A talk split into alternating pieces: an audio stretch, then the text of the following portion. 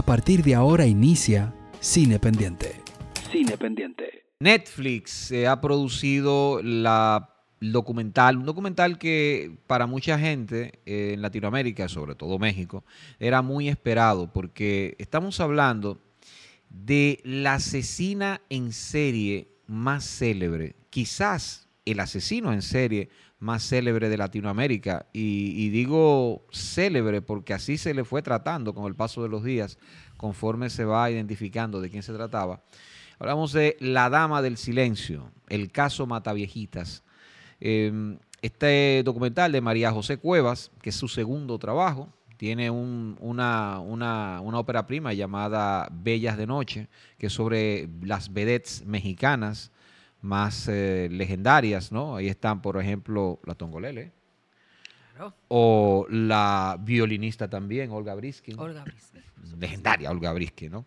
Em, y, ese, y en este trabajo mezcla, digamos, el, el policial, digamos el policial tradicional, ¿no? Que vemos en los canales de televisión. El Discovery ID. Discovery ID, por ejemplo. Yo vi el caso de Mataviejita por primera vez, lo reconozco, fue en el Discovery ID. Yo no sabía ah, del caso ah, hasta que lo vi ahí. Yo lo vi en primer impacto. No, yo lo vi en Discovery ID.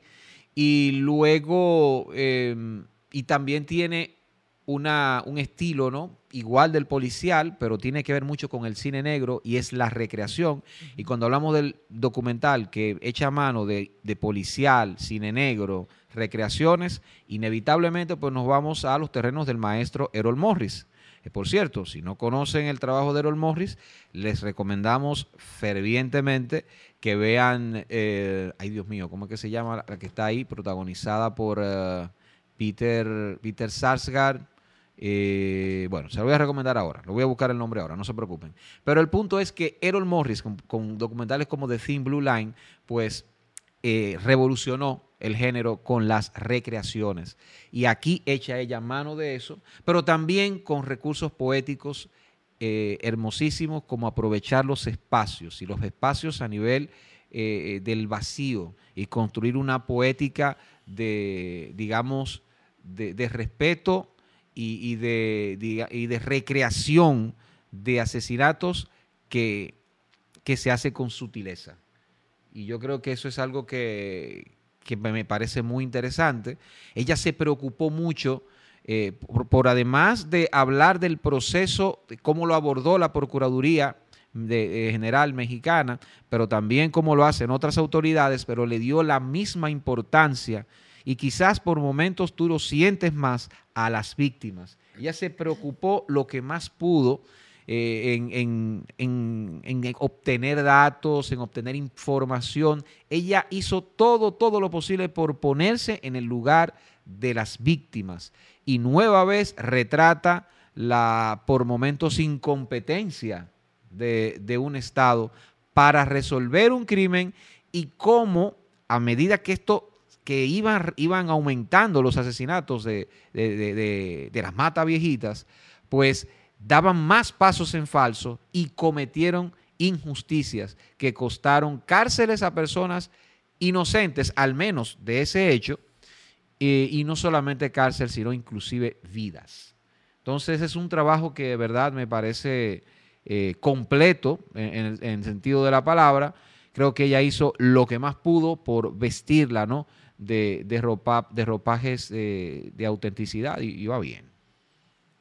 Eh, sí, yo recuerdo que cuando Smiley hizo la recomendación de la asignación de la semana eh, de este trabajo, yo decía, oh, pero yo no me recuerdo de ese caso. Y cuando eh, puse Netflix y lo busqué, ciertamente me recordé que fue un caso muy ventilado, obviamente por la magnitud eh, de lo que implicó no este el asesinato de, del rango de personas eh, más vulnerables no y que tienen prioridad en cualquier tipo eh, de situaciones como es el caso de la gente de la tercera edad.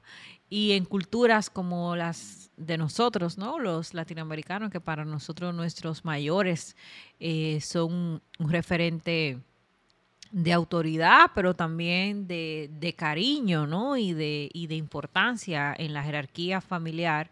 Eh, era eh, inconcebible para nosotros que pudiera estar en la calle alguien eh, saliendo, pues, a abusar de su vulnerabilidad, porque el foco era eh, personas de la tercera edad que estaban eh, pues eh, solos, ¿no? Que, que, pudiera abordarse de, de, alguna manera y bajo pretexto del, del acercamiento social de una campaña que tenía la Ciudad de México en ese momento. Em, para, para, atender ¿no? a ese target muy, muy específico y proveerle de, de, asistencia social. Recuerdo cuando lo veía que había dicho, si ese caso realmente llegan a ser una película, yo no voy a ver esa película. Pero como lo de la coherencia y lo del no ver, eso es algo que a nosotros no nos va.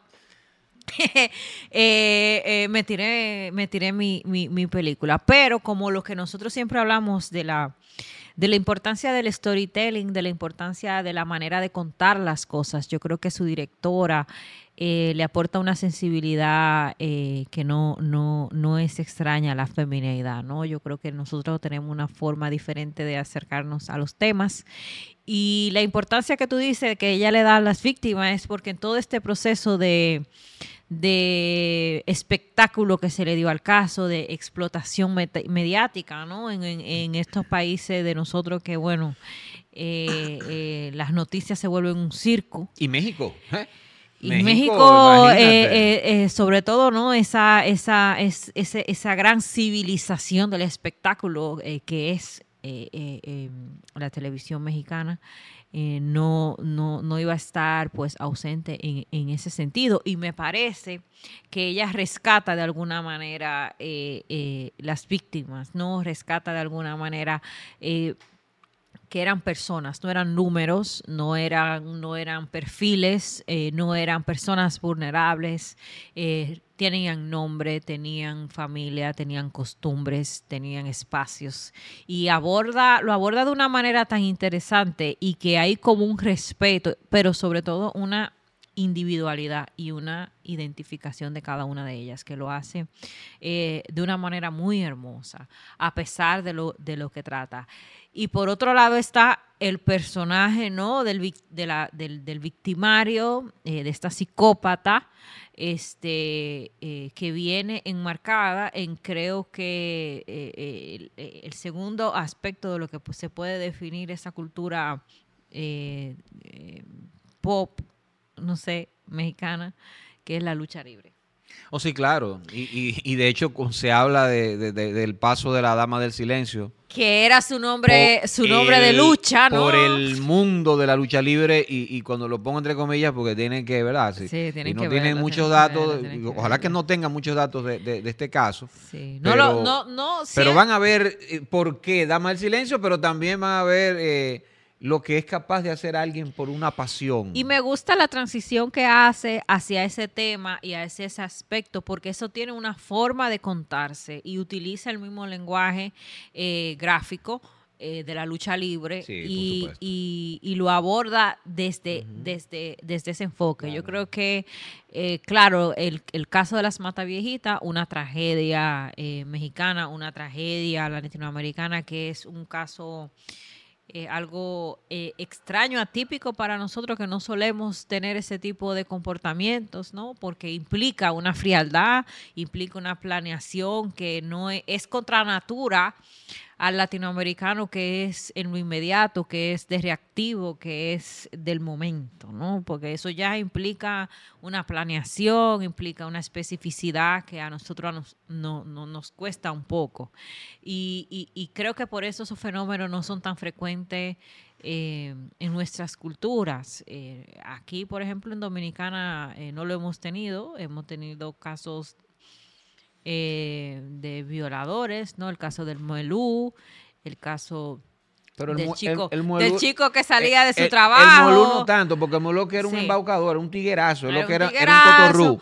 Pero el hombre del sombrero negro en los 80, ese sí causó estragos. Y el chico que salía de su, el, el, tipo que salía de su trabajo, me recuerdo muy bien de ese caso, eh, eh, porque pude asistir a parte de los juicios.